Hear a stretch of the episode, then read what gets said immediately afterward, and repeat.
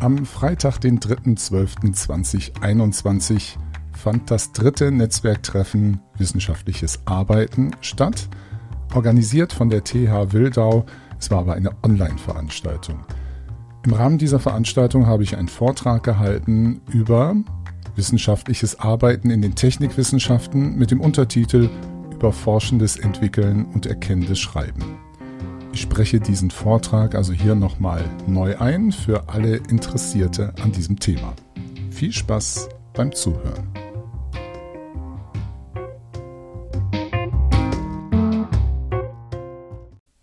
Dieser Vortrag hat insgesamt vier Abschnitte. In dem ersten Abschnitt, in dem ersten Teil, spreche ich über die Ausgangslage. Wie beobachte ich, welche Beobachtungen mache ich zum wissenschaftlichen Arbeiten in den Technikwissenschaften? Im zweiten und dritten Teil spreche ich darüber, was meines Erachtens das wissenschaftliche Arbeiten in den Technikwissenschaften auszeichnet. Im zweiten Teil spreche ich deswegen über das wissenschaftliche Arbeiten in den Technikwissenschaften als forschendes Entwickeln und im dritten Teil das wissenschaftliche Arbeiten in den Technikwissenschaften als erkenntnisbildende Reflexion. Es geht also einerseits um forschendes Entwickeln und andererseits um erkenntnisbildende Reflexion. Und im vierten Teil rede ich darüber, wie ich glaube, welche Voraussetzungen wir schaffen müssen, damit wir dem wissenschaftlichen Arbeiten in den Technikwissenschaften besser gerecht werden können.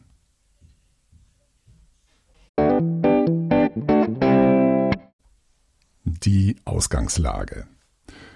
Es sei noch mal daran erinnert, in dem Fall ziehe ich von meiner Hochschule, der Technischen Hochschule Mittelhessen die allgemeinen Bestimmungen zur Bachelor-Thesis heran.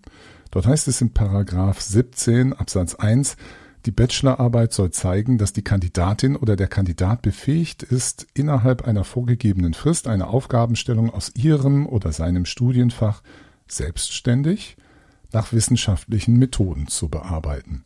Es geht also um wissenschaftliche Methoden, die herangezogen werden sollen, um eine Aufgabenstellung in der Bachelorarbeit zu bearbeiten. Das nochmal hinterlegt als Kontext, wenn ich hier über das wissenschaftliche Arbeiten sprechen, spreche, dann meine ich den Bezug auf die Bachelorarbeit. Man kann das, wenn man möchte, selbstverständlich übertragen und weiterdenken auf Masterarbeiten und dann natürlich auch Qualifikationsarbeiten zur Promotion. Aber hier nehmen wir mal das, was den großen Alltag des wissenschaftlichen Arbeitens bestimmt. Das ist immer die Bachelorarbeit. Da haben wir die meisten Studierenden, da werden auch viele Anstrengungen unternommen und es gibt ganz, ganz viele Abschlussarbeiten. Wenn Sie mal Ihre Studierenden in einem technikwissenschaftlichen Studiengang, darunter fasse ich übrigens die Ingenieurswissenschaften und die Informatik, wenn Sie Ihre Studierenden mal befragen, machst du eigentlich Wissenschaft? Bist du, verstehst du dich als Wissenschaftlerin oder Wissenschaftler, dann werden sie einen irritierten Blick ernten. Man wird da so vor ihnen stehen und sagen, na, ich bin doch kein Wissenschaftler, keine Wissenschaftlerin. Machen wir hier wirklich Wissenschaft? Nee, ich lerne, in meinem Fall, weil ich in der Informatik bin, ich lerne das Programmieren anders wird das kaum anders wird das wahrscheinlich in anderen Ingenieursdisziplinen sein. Ich lerne hier Elektrotechnik oder ich lerne Maschinenbau oder ich lerne Brückenbau. Ich lerne, wie man Brücken baut, aber Wissenschaft so, nee, ich bin doch Ingenieurin, Ingenieur. Wenn Sie mal in Bachelorarbeiten aus den Technikwissenschaften reinschauen, ich habe das mal ausführlich untersucht für die Informatik, und zwar für die Informatik, wie sie an Fachhochschulen oder Hochschulen für angewandte Wissenschaften stattfindet. Wenn Sie also da mal schauen, wo ist da überhaupt die Wissenschaft, und das ging mir auch sehr lange selber so in meinem Betreuungsverlauf von Bachelorarbeiten, dass ich mich oft gefragt habe, hm, sind die überhaupt wissenschaftlich oder ist das hier eigentlich nur eine reine Entwicklungsarbeit? Und wenn Sie in das Literaturverzeichnis von Bachelorarbeiten hineinschauen, gerade in der Informatik ist das ziemlich krass, da finden Sie eigentlich nur noch die URL, also den Internetlink als Quellenangabe für alles Mögliche. Häufig ist, sind das Internetlinks zu Entwicklungsliteratur, also wo man heutzutage in der Informatik hat man viele Informationen zu Entwicklungsbibliotheken, Softwarebibliotheken, über Webseiten zur Verfügung gestellt. Aber auch, es werden kuriose Sachen mit referenziert. Wikipedia ist gar nicht so selten. Sie finden auch manchmal YouTube-Videos, Blog-Einträge. Interessanterweise eben kaum das, was wir klassischerweise als Literatur bezeichnen. Ist also da das Ganze wissenschaftlich? Wo steckt da die Wissenschaft? Wenn Sie in Literatur, Ratgeber, äh, Ratgeberliteratur hineinschauen, also Bücher, die sich explizit mit dem wissenschaftlichen Arbeiten befassen, da gibt es ja einiges an Literatur für Studierende, in die hineinschauen können, die ihnen erklären, wie macht man das so, das wissenschaftliche Arbeiten. Da finden Sie aber faktisch so gut wie gar nichts, was die Technikwissenschaften abdeckt. Das, sie finden unglaublich viele Bücher, die ihnen das Formale erklären, wie man richtig zitiert, wie man ähm, stilistisch korrekt arbeitet, wie man Quellensuche macht, wie man ähm, Literatur, Datenbank benutzt, vielleicht sogar auch, wie man LaTeX verwendet. Kommen wir gleich nochmal drauf zurück. LaTeX ist ein ähm, Textsatzprogramm statt Word, das ist ein ganz anderer Ansatz. Sowas finden Sie vielleicht da alles beschrieben. Es gibt ja auch Bücher, die wissenschaftliches Arbeiten Ihnen mit Hilfe von Word erklären, also die ganzen Formalia durchgehen.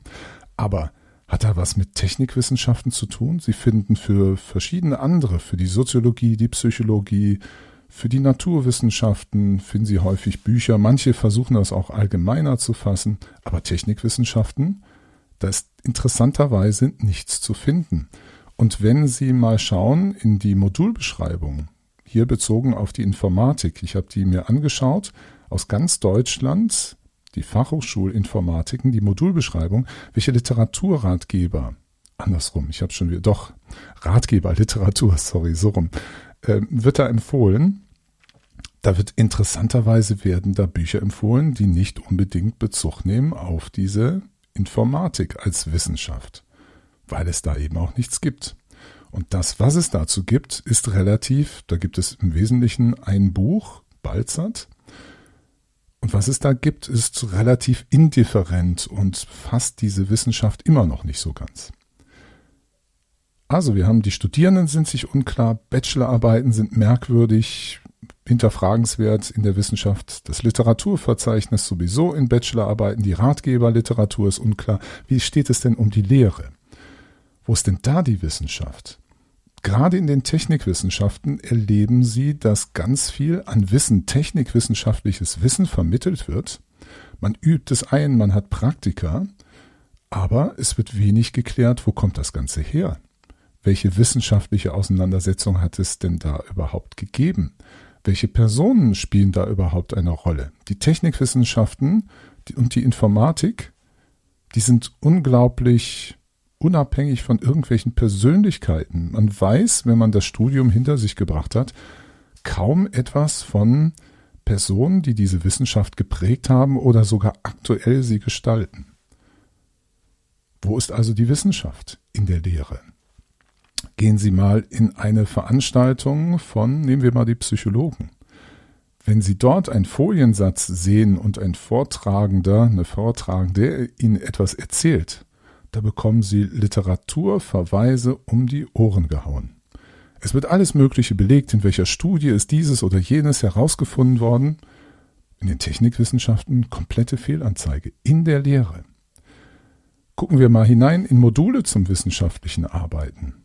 Da wird Ihnen durchaus einiges Interessantes beigebracht, aber das bleibt häufig genau da stehen, was ich Ihnen eben schon sagte.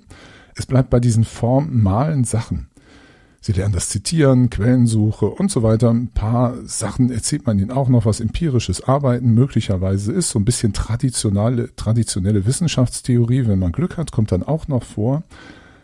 Aber das eigene Wissenschaftsverständnis der Disziplinen der Technikwissenschaften bleibt komplett wieder außen vor. Und die Spezifika des wissenschaftlichen Arbeitens werden irgendwie nicht berücksichtigt. Es bleibt etwas, was ich so nenne Formsachen. Module zum wissenschaftlichen Arbeiten in den Technikwissenschaften behandeln die Dinge der Form einfach nach. Formales, Formelles. Wie ist es denn mit den Lehrenden? Wo ist da die Wissenschaft?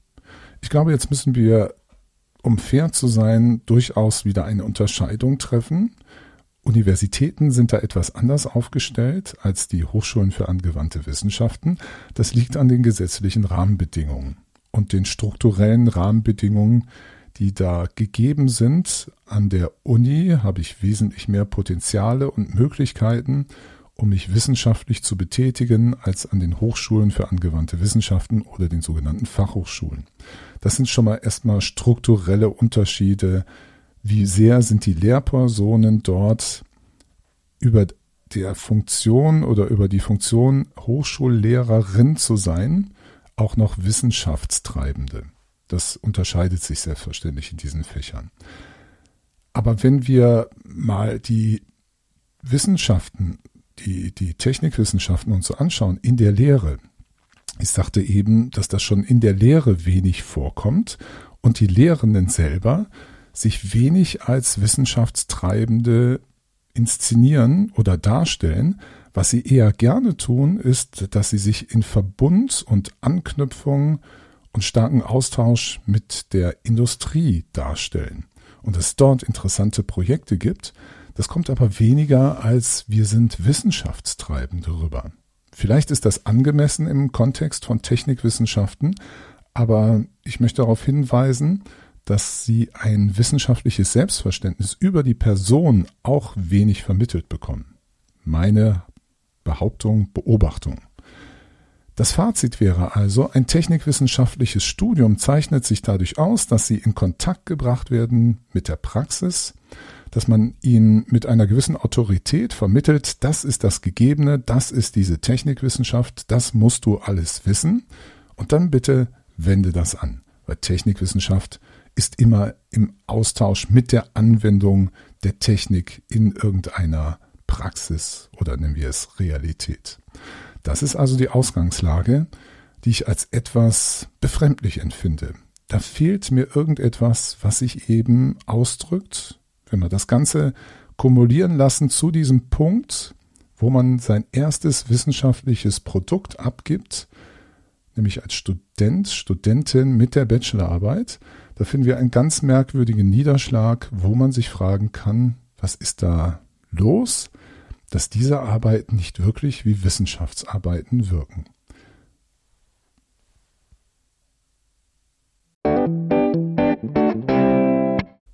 Ich habe mich jetzt also schon lange mit diesem Thema beschäftigt und möchte Ihnen jetzt mal erklären, dass ich das wissenschaftliche Arbeiten in den Technikwissenschaften einerseits als forschendes Entwickeln verstehe.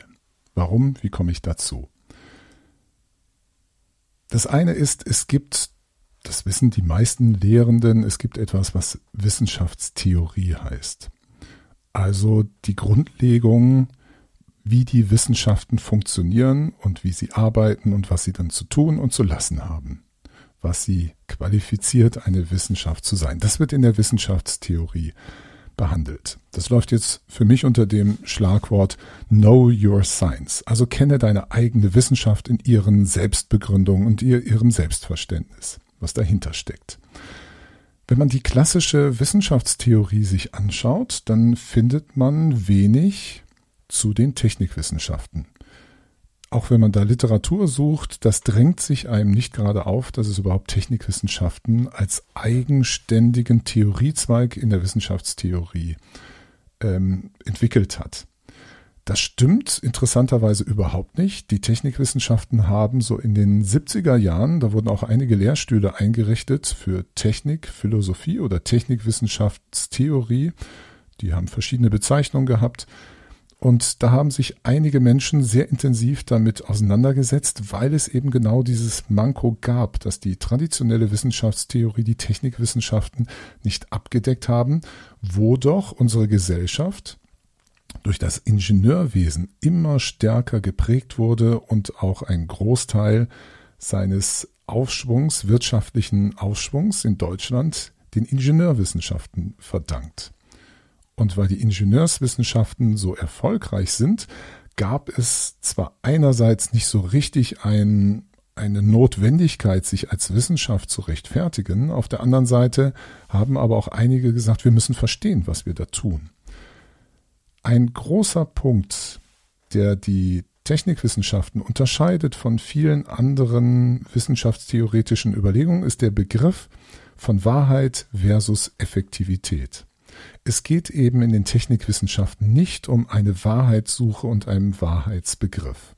Solche Sachen können Sie unter anderem nachlesen bei Hans Poser, der hat ein nettes Reklamheftchen rausgegeben zur Wissenschaftstheorie, wo er ganz verschiedene Disziplinen oder wissenschaftstheoretische Ansätze skizziert und darlegt und darunter auch die Technikwissenschaften.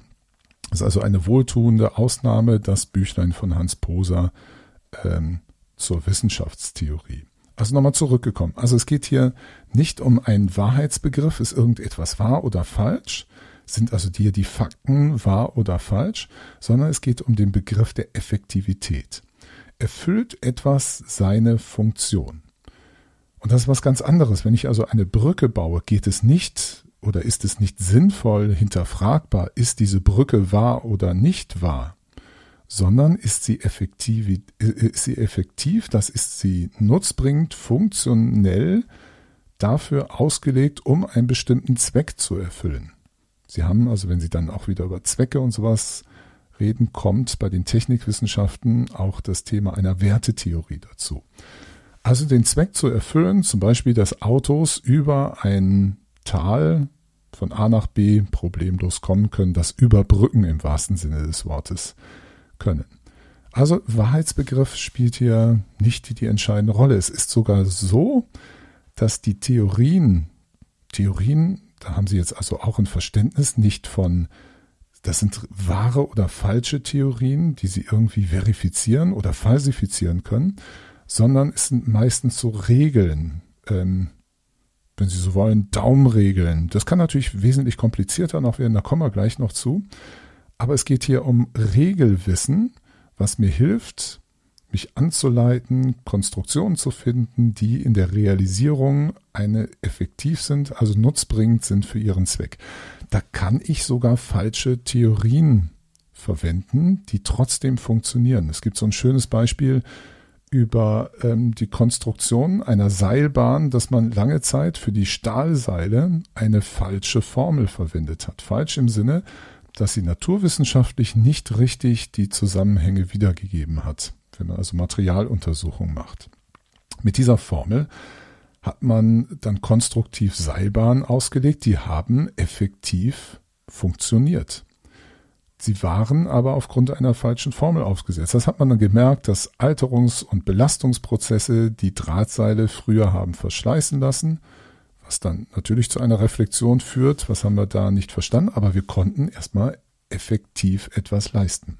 Also ein ganz anderer Ansatz an Wissenschaft im Begriffsinstrumentarium, was dann aber auch eigene Methoden wieder mit sich zieht und auch andere Kontexte setzt dann müssen wir einmal diese Wissenschaftstheorie dann auch noch in den Kontext einer Hochschulform setzen. Also bin ich an einer Hochschule für angewandte Wissenschaften oder Fachhochschule versus Universität.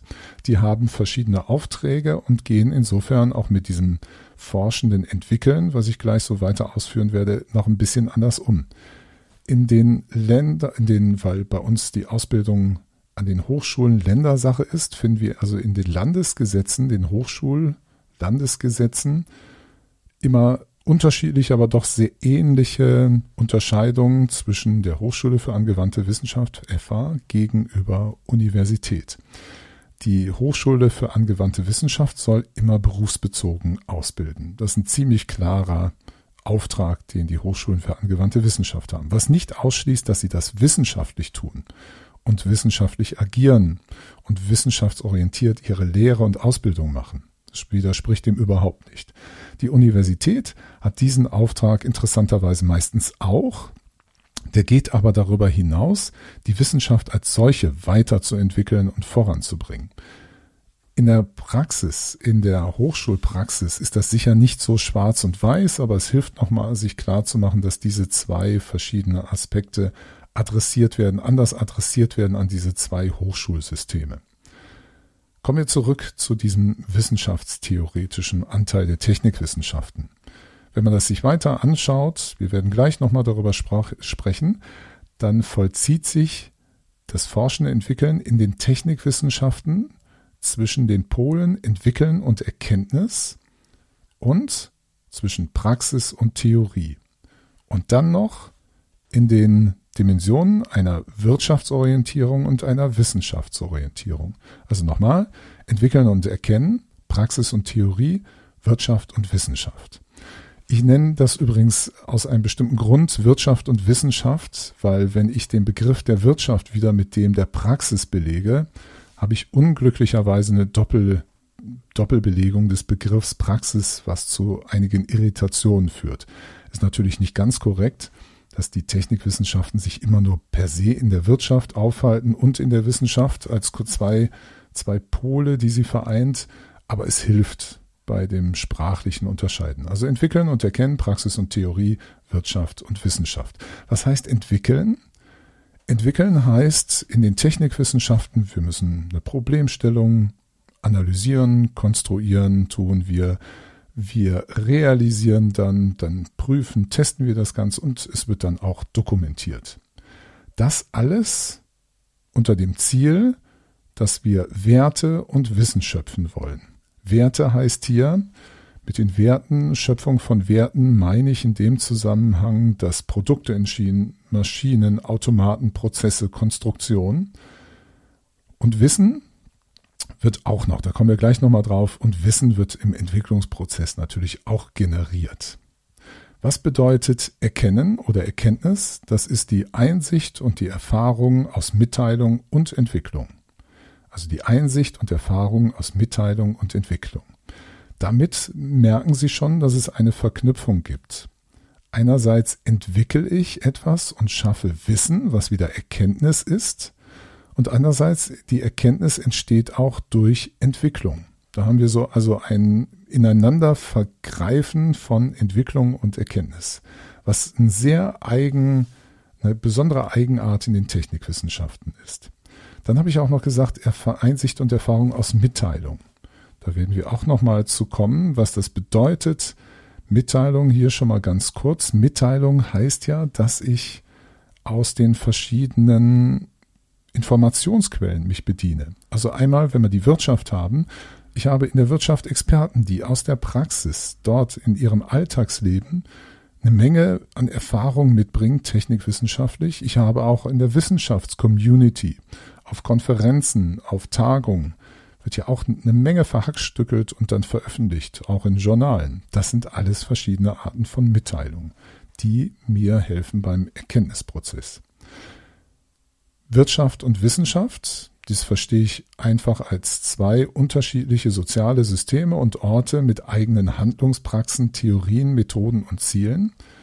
Also wenn die Wirtschaft systematisch vorgeht, zum Beispiel, dann tut sie das zu einem Zweck. Da gibt es ja auch häufig dieses äh, mit eingebettete Thema des Projektmanagements. Dann tut sie das zu einem Zweck, um Wertschöpfung im wirtschaftlichen Sinne zu treiben. Wissenschaft, wenn es da um systemisch, äh, systematisches, methodisches Arbeiten geht, dann geht es um systematisch Erkenntnisse, Wissen zu generieren. Das ist ein etwas anderer Ansatz. Die haben zwar eine große Überlappung in dieser Systematik und Methodik, dienen aber verschiedenen Zielsetzungen. Jetzt haben wir aus dem, was ich eben so beschrieb, über Hochschule für angewandte Wissenschaften und die Uni, zwei große, wenn man so möchte, Risiken oder Neigungen. Man ist im Kontext einer Hochschule für angewandte Wissenschaften in ein wenig in dem Risiko, dass man für die Wirtschaft entwickelt ohne Anschluss an Wissenschaft. Und die Uni unterliegt ein wenig dem Risiko der Gefahr, der Neigung, Erkenntnis für die Wissenschaft zu generieren, möglicherweise ohne Anschluss an die Wirtschaft. Das ist wieder so ein Schwarz-Weiß-Bild, ich weiß, aber es hilft ein wenig zum Ausschärfen der, der ganzen Überlegung. Was verstehe ich unter Forschung? Ich verstehe unter Forschung die systematische Wert- und Wissensschöpfung. Wertschöpfung, nochmal zur Erinnerung, also Produkte, Dienstleistungen, Maschinen, Apparate, Prozesse. Ne? Und zur Forschung gehört neben dieser Wert- und Wissensschöpfung auch noch ihre Dokumentation und die Veröffentlichung. Und wenn ich jetzt von forschendem Entwickeln spreche, dann meine ich einfach das Entwickeln im Modus der Forschung. Also systematische Wert- und Wissensschöpfung zu betreiben, das zu dokumentieren und zu veröffentlichen. Und möglicherweise ist Ihnen jetzt beim Zuhören etwas aufgefallen. Einerseits soll die Forschung veröffentlichen. Andererseits habe ich eben bei dem Thema Erkennen gesagt, dass wir Einsicht und Erfahrung gewinnen aus Mitteilung und Entwicklung. Und da verzahnt sich unglaublich viel. Und man kann sich jetzt die Fragen stellen, aha, es geht also um Veröffentlichen, nämlich wo? Wenn wir zum Beispiel eine Geheimhaltungserklärung unterzeichnen, was häufig passiert, dass einem das die Firmen herantragen, wenn eine Bachelorarbeit im Kontext einer Firma gemacht wird, dann wird die Bachelorarbeit nicht mehr veröffentlicht. Sie bleibt abgeschlossen. Sie bleibt veröffentlicht bestenfalls im Kontext eines Unternehmens. Ist das noch etwas, was den Prinzipien von Wissenschaft gerecht wird? Ich wage das sehr stark zu bezweifeln. Wenn es um Theorie und Praxiswissen geht, aus welchem System wird das Ganze generiert? Holen wir das Theorie- und Praxiswissen nur aus dem Wissenschaftssystem oder holen wir das aus dem Wirtschaftssystem? Sie merken vielleicht, wenn Sie in einer HAW, wie ich bin, dann haben Sie sehr häufig das Gefühl, dass Sie, wenn Sie Bachelorarbeiten anschauen, darum auch dieser Internetlink, dass ganz viel Praxis- und Theoriewissen aus dem Wirtschaftssystem gezogen wird und Studierende verzweifelt versuchen, wo kann ich dieses Wissen, was man mir da so erzählt, was ich da so beigebracht bekomme, wo kann ich da Quellen für herfinden? Und dann geht es auch noch darum, wo findet die Entwicklung statt?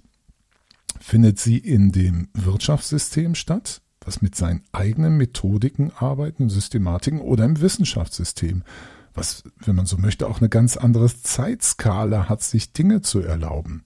In der Wirtschaft habe ich gewisse Zeitdrücke, bestimmte Sachzwänge, die ich in der Wissenschaft, abseits von vielleicht Forschungsprojekten, dem man sich verpflichtet fühlt, ganz anders darstellen, mit einer ganz anderen Gelassenheit möglicherweise einhergehen. Schauen wir uns nochmal diesen Spagat an von Entwicklung und Erkenntnis. Sie haben übrigens, wenn Sie mögen, den Foliensatz, den ich für diesen Vortrag zugrunde gelegt habe, den haben Sie im Begleittext zu dieser Episode, finden Sie einen Link auf den Foliensatz, sodass Sie mir eventuell dann auch ein bisschen besser noch folgen können oder im Nachgang das nochmal nachvollziehen können. Ich habe also eine Folie, ist ein interessantes, ein bisschen vielgestaltiges Bild, aber ich versuche es Ihnen mal gut zu erklären.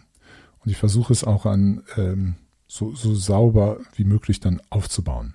Wenn Sie in einer Bachelorarbeit, die Sie betreuen, da gibt es dann eine Frage, eine Aufgabe oder ein Problem, was bearbeitet werden soll. Jetzt gibt es aber zwei Kriterien, die erstmal erfüllt werden müssen. Diese Frageaufgabe, das Problem muss eine gewisse Offenheit haben, damit es überhaupt eine Chance auf Innovation im Wissens, äh, im, im Wirtschaftssystem hat, beziehungsweise eine Chance auf Wissensgeneration im Wissenschaftssystem hat. So habe ich das ein bisschen aufgespalten in diesem Wirtschafts- und Wissenschaftssystem. Das finden Sie auch in diesem Bild so grob dargelegt. Das ist nur wieder eine Polarisierung, die aber nicht ganz korrekt ist, weil in den Technikwissenschaften ja diese zwei Ebenen genau wieder zusammengreifen. Darum könnte ich auch einfach sagen, es gibt die Seite, dass ich Chance auf Innovation möchte, also auf Neuartiges. Und auf der anderen Seite will ich die Offenheit haben, um die Chance auf Wissen zu haben.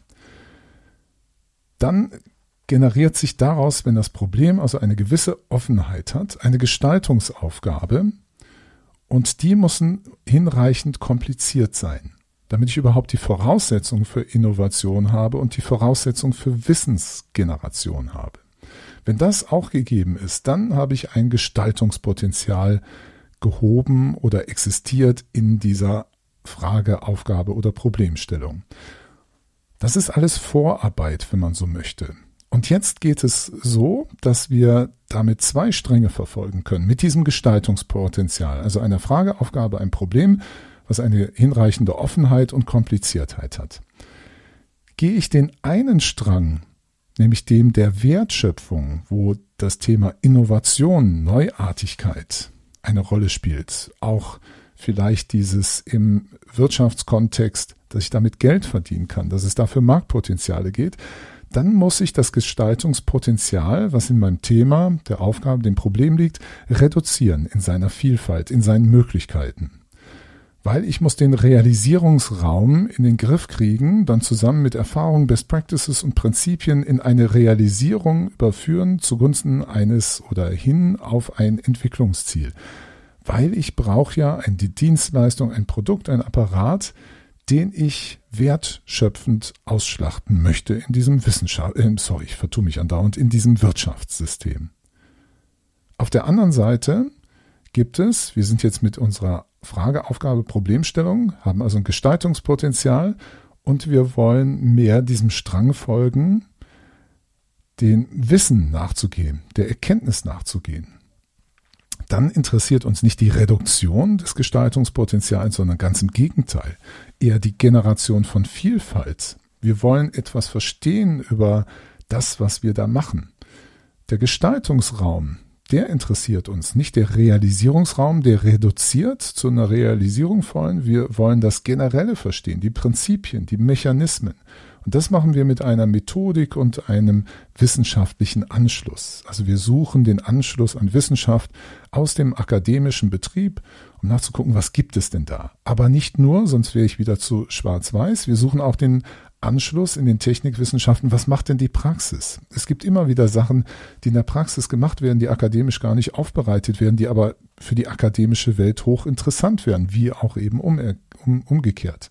Und das wiederum fällt zu, zu dem Thema Erkenntnis unter einem Erkenntnisziel. Es geht hier also um Wissensschöpfung auf dieser Seite. Und Technikwissenschaft ist genau dieser, dieser, dieser interessante Zweipoligkeit, dass wir auf der einen Seite Vielfalt generieren und Mechanismen verstehen wollen, auf der anderen reduzieren. Gerade mal im Bild, wie ich das verstehen kann, wenn man sich noch gar nicht so groß damit auseinandergesetzt hat oder wie ich das Ganze noch mal ein bisschen anders erklären kann. Stellen Sie sich vor, wir wollen über ein Tal eine Brücke bauen oder wir haben ein Tal und die Frage und Aufgabenstellung ist hier Brücke, da sollen Autos von A nach B kommen. Wenn Sie das unter dem, dem Gehalt von Innovation und Wertschöpfung sehen und unter dem Aspekt, alles Extreme von Wirtschaft, dann muss ich möglichst Blaupausen herausziehen, wo ich sage, hier, wenn ich so eine Brücke haben möchte, naja, was kann ich mit dem gegebenen Geld unter den gegebenen Möglichkeiten bauen, um die Anforderungen zu erfüllen, diese und jene Verkehrslast zu bedienen, die über das, die Brücke hinüber hinwegkommen muss. Unter bestimmten Konstellationen, wie sind hier die Witterungsbedingungen, ähm, wie sind hier Temperaturbedingungen, wie sind Winde und all solche Dinge. Das heißt, ich werde also den, dieses, diese Möglichkeit, dass ich irgendeine Brücke bauen kann, sehr schnell versuchen zu reduzieren in der Vielfalt, zu gucken, wie kann ich da etwas realisieren in Bezug auf ein Entwicklungsziel. Bin ich jetzt aber darauf aus, die Chance auf Wissen und die Voraussetzung für Wissen zu schaffen, dass ich das generieren kann, wenn also mein Interesse Wissensschöpfung daran ist, wenn ich mich also mehr in dem Türmchen der Wissenschaft statt in dem Türmchen der Wirtschaft be bewegen kann, wieder alles nur so Extreme, dann überlege ich, welche Arten von Brücken gibt es denn, die das alles hier lösen könnten.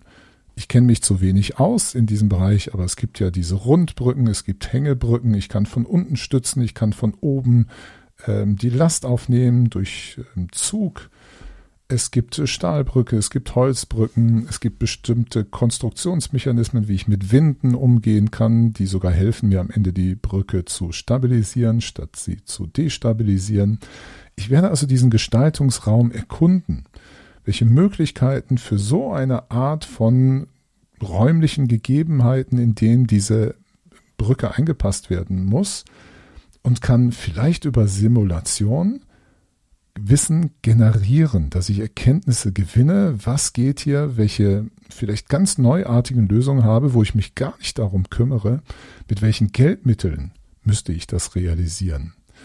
Oder unter welchen Zielsetzungen von, was weiß ich, Verkehrslast und sowas müsste ich das Ganze realisieren. Das kann man natürlich auch wieder dazu nehmen, aber es soll Ihnen klar machen, das sind diese Pole, die ich, wie gesagt, nur ausschärfe ein wenig, damit es klarer wird, die aber dann doch in dem, was Technikwissenschaft ausmacht, immer beide zusammenfinden und zusammenfließen und beide eine Rolle spielen. Ich kann aber Schwerpunkte setzen in das Ganze.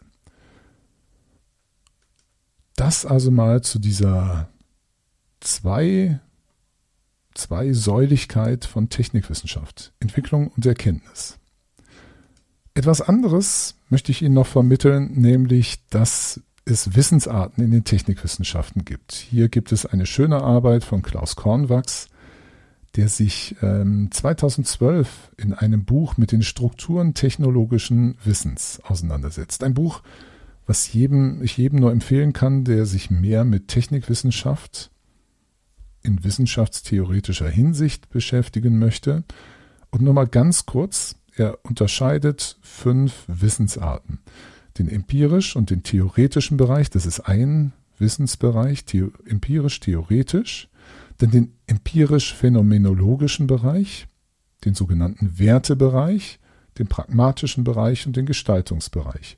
Der empirisch-theoretische Bereich geht also um theoretisch erfahrungswissenschaftliche Bedingungen, wo Gesetze, ne, ökonomische Erkenntnisse einfließen, soziologische, formale, empirische Wahrheit eine Rolle spielt. Der empirisch-phänomenologische Bereich, das ist das, wo ich vorhin auch schon so sagte, dieses Regelwissen, wo man noch nicht so richtig verstanden hat, wo es vielleicht naturwissenschaftliche Bezüge dazu gibt, was ich also beobachten kann, was Modelle sind, ne, Regelmodelle, der Wertebereich, welche Normwerte, Kriterien liegen meinem Wissen zugrunde, der pragmatische Bereich, das Begründungswissen technischer Praxis und dann der Gestaltungsbereich, das technische Wissen und Können zu haben. Das kann man, wenn man möchte, sich ein bisschen zusammenstellen, komprimiert darstellen und dann auch unter diese Klassen Know Why, Know What, Know How und Care Why zusammenstellen. Zusammenhangswissen, das ist Know Why, also verstehen, warum, weshalb, wieso. Das ist also das Theorie- und Erfahrungswissen und das pragmatische Wissen. Dann haben wir das Know What, das ist das Sachwissen, das phänomenologische Wissen, das Know-how, das Gestaltungswissen, also etwas technisch umsetzen zu können. Und das Care Why, das Wissen, Orientierungswissen um Normwerte und Ziele. Und dieses Wissen, wenn man dieses mal so vor Augen hat, das ist ein unglaublicher, ausdifferenzierter in diesen Bereichen befindliches technologisches, technikwissenschaftliches Wissen, je nach Disziplin, also Maschinenbau und so weiter, Brückenbau, also Bauingenieurwesen und so weiter. Das wird jetzt zur Anwendung gebracht in einer Entwicklung. Wenn wir ein Entwicklungsvorgehen haben, dann kennen das fast alle Ingenieurinnen. Da geht es um Zielfindung, also sowas wie Anforderungserhebung, wie Analyse, Problemanalyse, Entwurf, dass man Funktionsstrukturen hat, Modellierung hat, ähm, eventuell auch Verhaltensprozessstrukturen, Modellierung macht. Die Umsetzung durch Realisierung oder Simulation und die Bewährung durch ein Test oder eine Auswertung. Das sind Vorgehensbausteine, die müssen nicht nacheinander so folgen. Es gibt verschiedene Vorgehensabläufe in der Entwicklung. Die können iterativ sein, die können rückverweisend, zyklisch sein. Es äh, gibt ja auch die, gerade aus der, aus den IT, also aus der Informationstechnologie gibt es sehr stark diese agilen Entwicklungsmethoden. Da sind also verschiedene Arten und Weisen des Umgangs mit diesen Bausteinen von Zielfindung, Analyseentwurf, Umsetzung, Bewährung nötig. Es gibt auch ein paar Modelle, die es noch ein bisschen ausführlicher ähm, ausdifferenzieren. Aber es ist immer ein, das hat damit zu tun, wie diese Modelle, diese Abläufe, dieses Vorgehen ähm, zustande kommt. Es ist immer ein Handeln unter unvollständiger Information. Weswegen man zum Beispiel diese agilen oder die zyklischen iterativen Modelle hat. Man sieht schon, das ist kein naturwissenschaftliches Herangehen. Ne? Es ist hier ein Handeln unter unvollständiger Information, wo vielleicht erst im Handeln Information generiert wird, die ich dann wieder in meinen Entwicklungsprozess einfließen lasse. Das möge erstmal genügen zu diesem Thema forschendes Entwickeln, wo ich gesprochen habe über Wissenschaftstheorie, über die Zweige von Entwicklung und Erkenntnis, die Wissensarten, also die Wissensstruktur in den Technikwissenschaften und ihre Wissensarten und wie sich das dann verknüpft mit einem Vorgehensmodell für Entwicklung.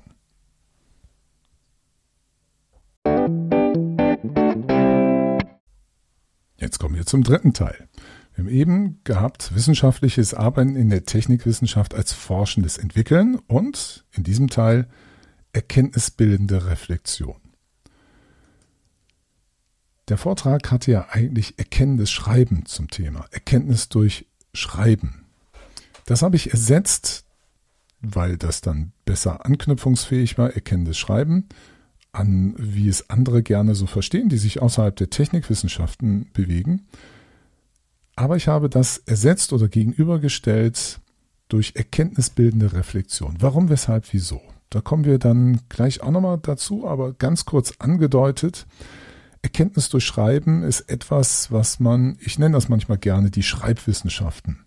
Es gibt also bestimmte Wissenschaften, wo man sehr viel schreibt als Wissenschaftlerin, Wissenschaftler und sehr gut kennt den Prozess, dass man erst im Schreiben manchmal sich selbst versteht und Erkenntnisse aufbaut, was sich ganz kurios anfühlt, wie es denkt sich im Schreiben fast von selbst und man ist so federführend mit dabei, beobachtet mit einer gewissen Spannung, was man da schreibt und dieser Prozess bleibt offen, er bleibt auch manchmal unvorherberechenbar, so dass man hängen bleibt an einer Stelle und sagt, was habe ich denn jetzt da geschrieben? Das stimmt eigentlich. Das bedeutet ja, dass ich einige Sachen auch wieder neu denken muss, anders. Wenn ich das, was ich jetzt hier glaube, schreibend erkannt zu haben, wieder umsetzen möchte.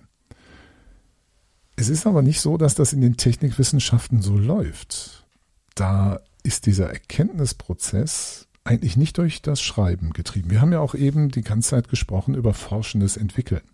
In dieser Entwicklung, ich hatte noch zuletzt darüber gesprochen, wie auch Information erst entsteht im Entwicklungsprozess, also gewonnen werden kann während des Entwicklungsprozesses und dann wieder verwertet werden muss, ist auch schon so ein Hinweis darauf, dass ich das nicht unbedingt schreiben generiere, sondern aus anderen Mitteln. Und das nenne ich mal erkenntnisbildende Reflexion. Also wir gewinnen Erkenntnis durch Reflexion. Was meine ich mit Reflexion? Wir bedenken die gefundene Gestalt oder eine Gestaltungskonzeption. Darum geht es ja einerseits in den Technikwissenschaften. Wir machen immer irgendetwas, eine Gestalt geben, einem Technikinstrumentarium eine Gestalt geben, eine Gestaltungskonzeption zu erzeugen. Also wir bedenken, was wir da gefunden haben an dieser Gestalt oder an einer Gestaltungskonzeption und stattgefundener Handlung oder Handlungsplanung. Es geht ja auch immer wieder darum, wie machen wir die Dinge. Wie planen wir die und wie tun wir sie wirklich. Das ist das eine, reflektieren, also das Bedenken von gefundener Gestalt, Gestaltungskonzeption und stattgefundener Handlung und Handlungsplanung und das Nachdenken über Alternativen des stattgefundenen oder des gefundenen in Gestalt, Konzeption, Handlung und Handlungsplanung. Also Bedenken und Nachdenken über Alternativen. Das sind, ist erkenntnisbildende Reflexion. Und das versuche ich jetzt etwas darzulegen durch drei Punkte. Der erste ist, dass in den Technikwissenschaften ganz stark mit dem Element des Bildes gearbeitet wird und vielleicht auch noch vermehrt gearbeitet werden sollte. Es gibt interessanterweise wenig wissenschaftliche Untersuchungen zu der Bedeutung des Bildes in den Technikwissenschaften. Aber in Bildern halten wir unsere Konzeptionen fest, unsere Konstruktion, Mechanismen und auch Komposition, Abläufe auch und Prozesse. Die können wir uns, weil wir müssen sie, da wir sie ja in technischen Konstruktionen entweder festgehalten oder inkarniert haben, manchmal ja auch regelrecht eingeschweißt haben, können wir sie mit solchen Bildern zu diesen Konzeptionen, Konstruktionen, Mechanismen, Kompositionen, Abläufen, Prozessen wieder sichtbar machen und uns vor Augen führen. Und diese Bilder haben auch eine eigene Logik, über die ich nachdenken kann und die etwas macht damit in meiner Reflexion, wenn ich darüber nachdenke und über Alternativen nachdenke, kann ich das auch anders anordnen, könnte ich das auch alternativ umsetzen. Und wenn ich das dann mit Text untermale, darlege, begründe und verargumentiere, dann habe ich eine Reflexion betrieben, die dann auch nachvollziehbar wird für andere, zusammen mit dem Bild. Dann komme ich also unter wenn ich etwas verargumentiere, ver darlege, begründe, dann nehme ich ja Bezug durchaus auf Wissen, warum ist das gut. Einmal in meinem Entwicklungsablauf und vielleicht auch aus anderen Quellen, aber da kommen wir jetzt zu. Das zweite ist, dass ich ja geschrieben habe und gesagt habe vorhin, dass Erkenntnis etwas mit Einsicht und Erfahrung aus Mitteilung und Entwicklung zu tun hat. Und zwar aus dem Wirtschafts- genauso wie aus dem Wissenschaftssystem, was wir da heranziehen können. Und beziehen wir das mal gerade auf die Mitteilung. Die Mitteilung, also Einsicht und Erfahrung aus Mitteilung als erkenntnisbildende Reflexion, hat damit zu tun, wenn ich mich bediene, dem Wissenschafts- und dem Wirtschaftssystem, dass ich zum Beispiel Experten befrage, aus beiden Zweigen, dass ich Sachen lese, was diese Menschen vielleicht auch in es gibt solche viele Konferenzen aus dem technikwissenschaftlichen Umfeld, werden auch von Firmen organisiert und dann gibt es zum Beispiel die auf YouTube sich anzuschauen. Das ist auch Mitteilung aus einem bestimmten Bereich der Technikwissenschaft.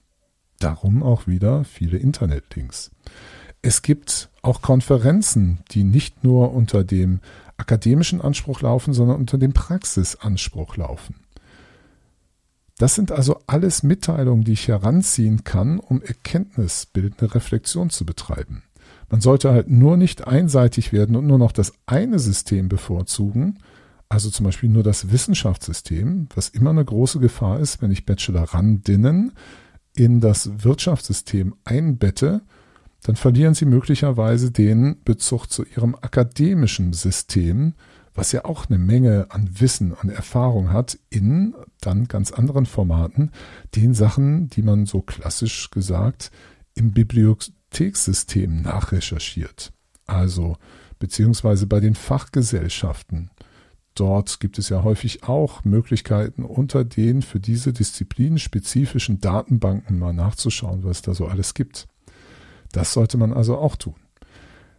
Das ist eine Möglichkeit, eine zweite Möglichkeit der erkenntnisbildenden Reflexion. Eine dritte ist Einsicht und Erfahrung aus Mitteilung und Entwicklung. Also auf die Entwicklung selber wieder Bezug zu nehmen durch Handlungs-, Gestalt- und Ergebnisreflexion. Also das, was ich eben sagte, indem ich das, was ich da getan habe, Gestalt, Gestaltungskonzeption, das stattgefundene Handlung und Handlungsplanung und auch die Ergebnisse, die ich habe, darüber bedenke und nachdenke über Alternativen, über Optionen, wie hätte es auch anders sein können. Das sind jetzt drei Möglichkeiten der Reflexion, die ich glaube, die sich auch gegenseitig bedingen, die sich auch gar nicht scharf voneinander trennen lassen, die immer stattfinden. Ich werde im, im nächsten Schritt gleich noch etwas erzählen, Wieso? Nochmal versuchen neu zu begründen, warum erkenntnisbildende Reflexion das angemessene Mittel in den Technikwissenschaften ist und nicht die Erkenntnis durch Schreiben. Dann, welche Merkmale es so gibt, dass man auf dem Weg ist, also wenn man eine wissenschaftliche Arbeit macht, unter Betreuung eines Studierenden, eines Studenten, einer Studentin, dass man auf dem Weg ist, dass auch ein Student, Studentin feststellen kann, ich bin hier auf dem richtigen Weg. Was ich aber auch glaube, was gerne unterschlagen wird. Es braucht einen Dialogpartner und ein angepasstes Schreibmodell. Tätigkeiten des Schreibens und Tugenden des Schreibens. Vielleicht kennen einige von Ihnen das Buch von Svantje Lahm aus 2016, Schreiben in der Lehre, Handwerkszeug für Lehrende. Das ist im Verlag Barbara Buttrich erschienen sie setzt sich da ganz viel mit Schreibdidaktik auseinander und sagt, es gibt das sogenannte Spontanschreiben. Das ist das Schreiben, was unsere Studierenden in der Schule gelernt haben und was auch in sozialen Medien zum Einsatz kommt. Spontanschreiben ist etwas, was Sie so mehr oder weniger runterschreiben können, was dann natürlich einen Aufbau hat, auch Logik hat, aber was Sie in so einem One-Go produzieren können. Viele Aufgaben in der Schule sind nicht so von ihrem Anspruch und ihrer Komplexität, dass man darüber monatelang grübeln müsste oder wochenlang oder tagelang drüber grübeln müsste. Schüler, Schülerinnen können ihre Hausaufgaben häufig so, wenn man so möchte, an einem Nachmittag machen. Dann ist dieses Thema dann erledigt. Also da findet Spontanschreiben statt. Dagegen setzt sie das elaborierte Schreiben, das was ähm, all die machen, die größere Schreibprojekte verfolgen. Und da stellt sie dar, dass es da verschiedene Aspekte gibt. Das nennt sie dann eben Tätigkeiten und Tugenden des elaborierten Schreibens. Dass man Texte zerlegt. Probleme werden in Unterprobleme äh, zerlegt, Prozesse in Phasen, der Text in Teiltexte. Und dass man ordnet. Das Wissen wird geordnet, um verfügbar zu sein. Sie brauchen abstrahierende Kategorien, die Sie bilden müssen, um Zusammenhänge herzustellen. Da muss man Aufmerksamkeit stapeln, äh, staffeln. Da die Wissensmenge Sie kognitiv überfordert, wenn Sie sich wirklich mit einem großen, anstrengenden Projekt befassen, muss man sich Teilbereichen zuwinden. Das nennt sie auch Mehrfelderwirtschaft. Dass man komponieren muss. Textarbeit besteht aus Überarbeitung, dem Arrangieren von Textteilen. Also es muss ein Sprachwerk entstehen. Dann die Akzeptanz von Ungewissheit. Die Gestalt eines Textes entsteht beim Komponieren. Der Ausgang eines Schreibprojektes ist ungewiss. Ausdauer muss man an den Tag legen. Wissenselemente müssen gedreht und gewendet werden, so nennt sie das so schön, bis sich ein Sinn und ein Zusammenhang ergibt. Ich glaube, viele von denen, die schreibend viel unterwegs sind, die im wissenschaftlichen Umfeld auch viel schreiben, erkennen das alles wieder. Aber und ich glaube, das ist etwas, was gerne vergessen wird. Diese Techniken der Zerlegung, des Ordnens, Komponierens, Akzeptanz von Ungewissheit, Ausdauer, solche, Technik, solche Techniken erlernen Studierende zur Beherrschung von Komplexität in ihren Technikwissenschaften. Das erlernen die eben nicht als ein Mittel des Schreibens, sondern als ein Mittel des Organisierens ihrer eigenen Arbeitsprozesse. Sie haben auch verschiedene Möglichkeiten hier wie das Komponieren. Das ist etwas, was Ingenieurinnen schon immer gemacht haben. Probleme zerlegt oder Lösungen zerlegt in Teilbausteine, die ich dann wieder komponieren kann. Dass sie das Wissen dafür auch immer wieder ordnen müssen. Dass sie auch Abstraktionen erzeugen. Dass sie zerlegen komponieren, zerliegen. Das sind alles originär technikwissenschaftliche oder ingenieurswissenschaftliche Tugenden und Tätigkeiten, die außerhalb des Schreibens stattfinden. Das Schreiben kann ein Teilaspekt dafür sein, aber ich sagte eben auch sowas wie Bilder, wie Planungsinstrumente, die auch gerne wieder verbildlicht werden, die übernehmen all diese Funktionen. Warum soll ich jetzt also einfordern von Studierenden in den Technikwissenschaften, dass die ihre ihr Schreiben ausprägen müssen für etwas, was sie da gar nicht für brauchen, sondern das findet woanders statt. Dafür sind die ausgebildet worden. Das ist der Grund, warum ich davon spreche, dass in den Technikwissenschaften erkenntnisbildende Reflexion stattfinden muss. Ich muss also das, was ich eben beschrieben habe unter Reflexion, diese Tätigkeiten, was und Tugenden, die hier unter dem elaborierten Schreiben laufen, diese Tätigkeiten und Tugenden muss ich einbringen in die erkenntnisbildende Reflexion, weil das tue ich ja sowieso, die Zerlegung, das Orten, Komponieren, die Akzeptanz von Ungewissheit. Damit lernen die das schon. Also muss ich es in Reflexion bringen, weil das ist immer ein großer Anteil in Wissenschaft, Reflexion zu betreiben über das, was ich da tue. Und das, wie wir gesehen haben, in verschiedene Dinge zum Austausch zu bringen, wie mit der Mitteilung oder der Entwicklung selber. Das heißt also, wir haben jetzt die zwei Bausteine Forschendes Entwickeln und Erkennendes Reflektieren statt Schreiben. Es gibt also einerseits die Entwicklungsmethode, entwickle systematisch nach einer Methode und wende an, was du im Studium gelernt hast.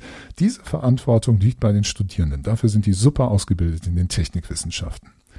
Was die aber wenig lernen und machen, ist diese erkenntnisbildende Reflexion.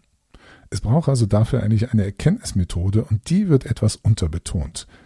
Gerade in einem solch kurzen Studium wie dem Bachelor, drei Jahre, sechs Semester typischerweise, manche Hochschulen machen auch sieben Semester, in diesen drei Jahren überhaupt diese Menge an Fertigkeiten und Können von forschendem Entwickeln auszuprägen. Das ist schon sehr, sehr anspruchsvoll alles. Und dieses erkennende Reflektieren findet auch, also das ist nicht äh, ausgeschlossen, das will ich gar nicht sagen, das findet auch statt, aber es findet nicht ausreichend systematisch statt und dann noch in der Kombination von Bildern und eventuell Texten schreiben. Darum sehe ich hier eine große Verantwortung bei den Betreuungspersonen. Sie bringen also die Entwicklung in der Bachelorarbeit in reflektierte Auseinandersetzungen mit Gestaltung und Handlung durch Darstellung und Text und Wissen. Und da sehe ich Betreuungspersonen in der Grundverantwortung. Dazu kommt auch noch, dass wir dann sehen müssen, diesen Spagat oder diese Zweipoligkeit dass wir die Entwicklung, das Wissen und die Reflexion auch noch haben, dieses Thema Wirtschaftssystem und Wissenschaftssystem. Und dass es gerne passiert, dass so eine Verschiebung, Verlagerung stattfindet, entweder zu dem einen oder zu dem anderen. Was man aber nie vergessen darf, weil gerade an den HAWs diese Verlagerung hin zur Wirtschaft hm, das große Risiko ja ist, dass man nicht vergessen darf, die Bachelorarbeit soll ja stattfinden, bewältigt werden mit wissenschaftlichen Methoden. Und dazu gehört immer, wissenschaftliche Literatur auch zu verarbeiten. Man müsste also genauer sagen, technikwissenschaftliche Literatur. Und das ist eben nicht nur die Mitteilung aus der Praxisseite, der Wirtschaftsseite, sondern eben auch die Wissenschaftsseite. Also das, was im akademischen Betrieb verarbeitet und durchsucht wird. Aus dem Betreuungsalltag mal ganz kurz, was heißt es, auf dem richtigen Weg zu sein? Was sind Marker dafür?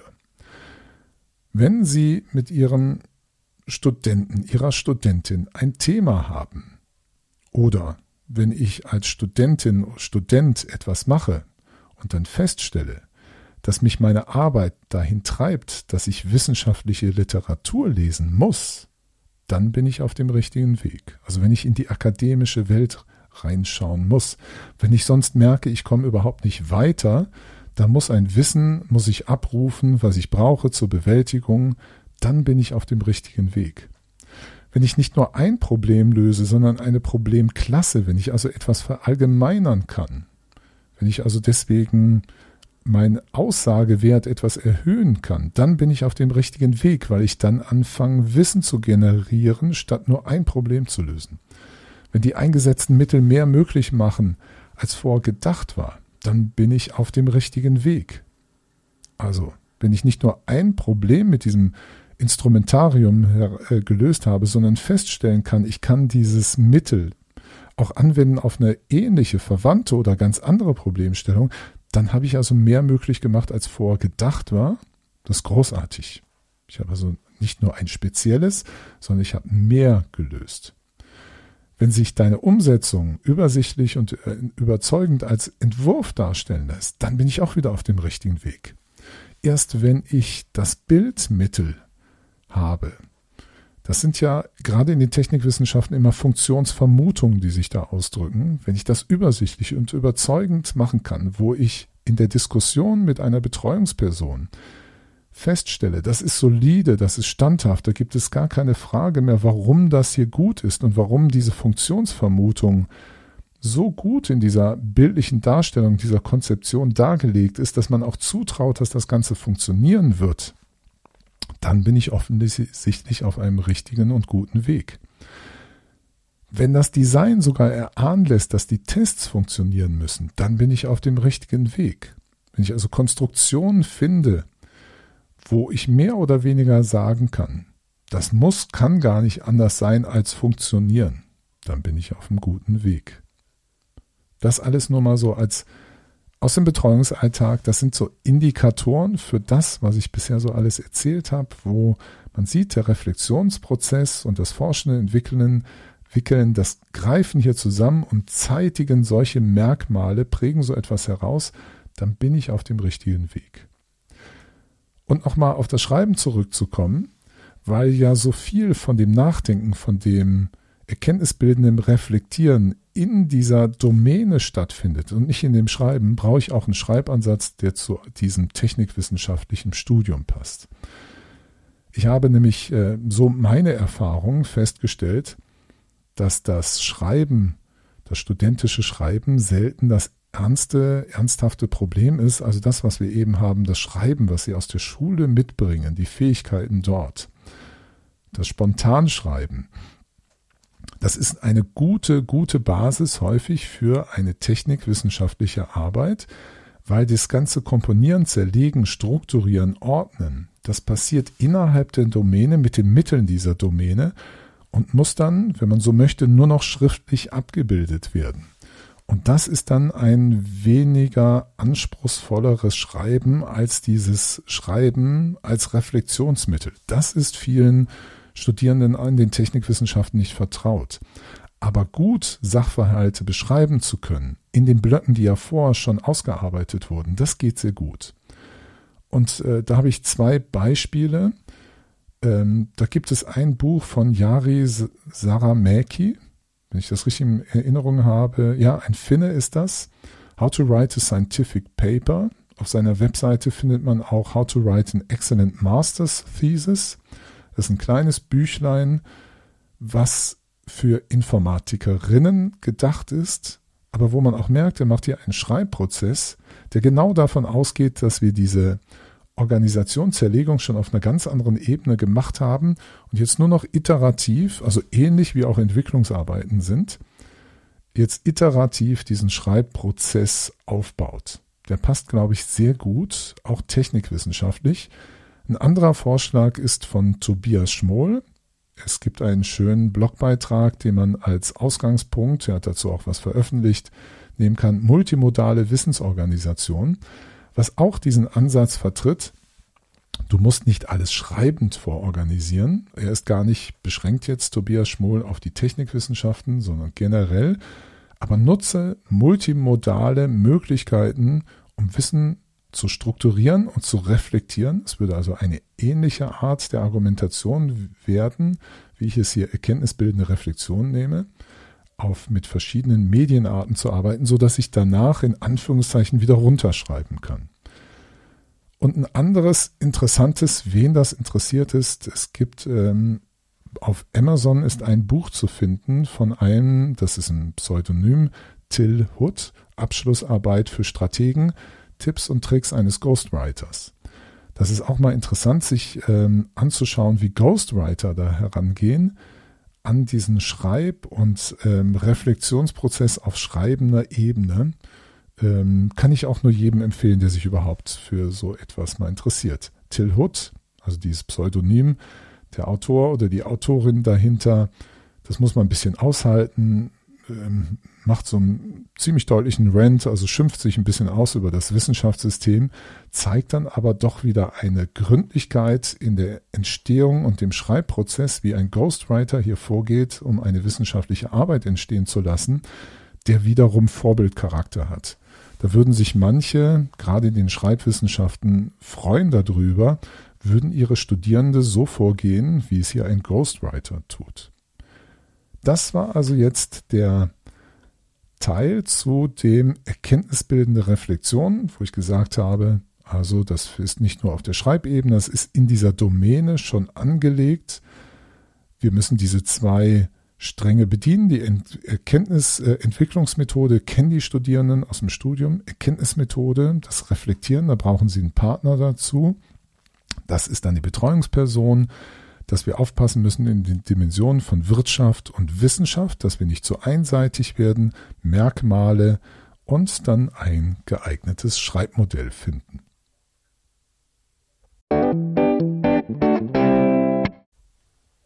Damit all dies gut klappt, müssen wir an unseren Hochschulen gewisse Voraussetzungen schaffen in den Technikwissenschaften. Ich habe hier eine Annahme und zwei Möglichkeiten beschrieben für Voraussetzungen schaffen. Einmal auf Studiengangsebene und dann für die Betreuungspersonen von Abschlussarbeiten.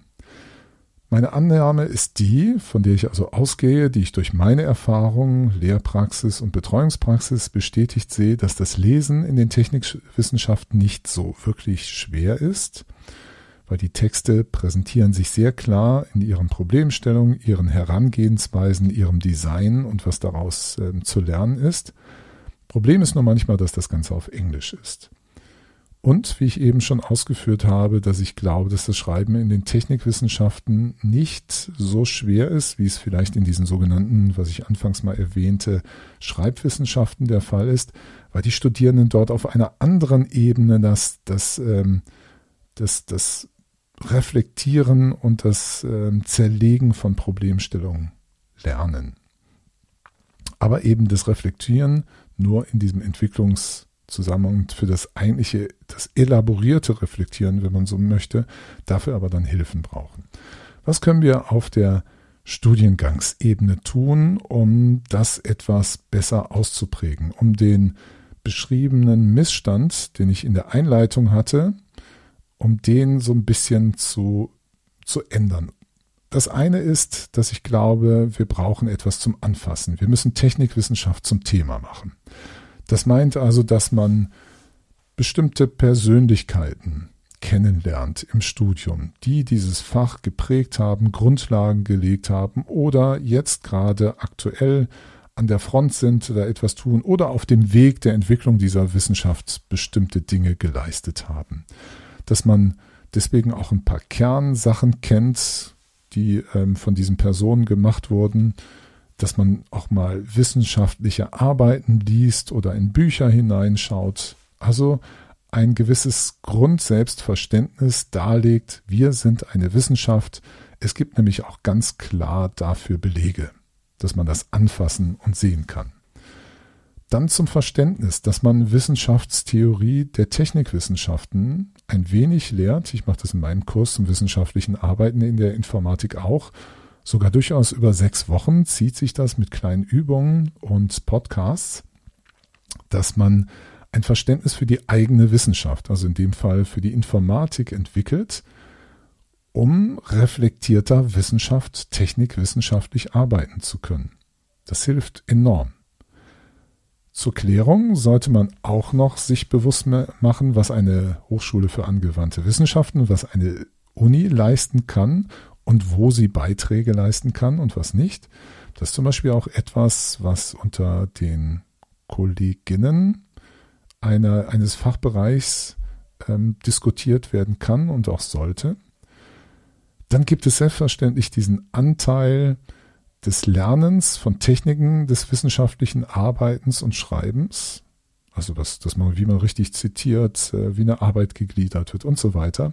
Und dass man das erübt, äh, erübt, übt durch Erprobung und Simulation von Techniken und Szenarien des wissenschaftlichen Arbeitens. Also dass man zum Beispiel mal ein kleines Exposé schreibt.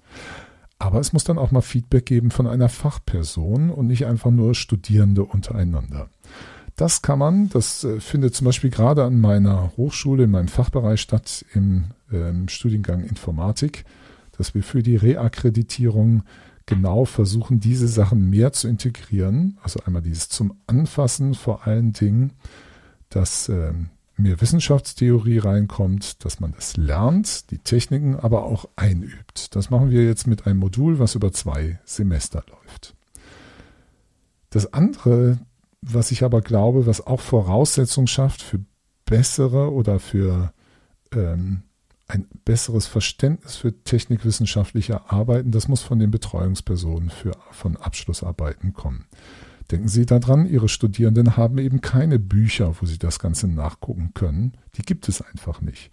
Die irritieren sogar oder lassen ihre Studierende Dinge versuchen zu tun, die überhaupt nichts mit Technikwissenschaft richtig zu tun hat. Also warum eine Textanalyse betreiben? ist irgendwie in den Technikwissenschaften gar nicht angesagt. Also als Betreuungsperson haben Sie eine gewisse Verantwortung, ein Thema so zu entwickeln, dass die Bezugnahme zu dem Wissenschaftssystem als akademische Praxis auch entsteht. Oder Sie geben den Wissenschaftskontext klar vor durch eine Aufgabenstellung, die schon klar legt, wo ist diese Einbettung in diese akademische Praxis von Wissenschaft. Sie sollten meines Erachtens auch Themen aus der Wirtschaft kritisch hinterfragen und gegebenenfalls auch nicht betreuen, die ganz eindeutig nur einen Entwicklungsaspekt haben.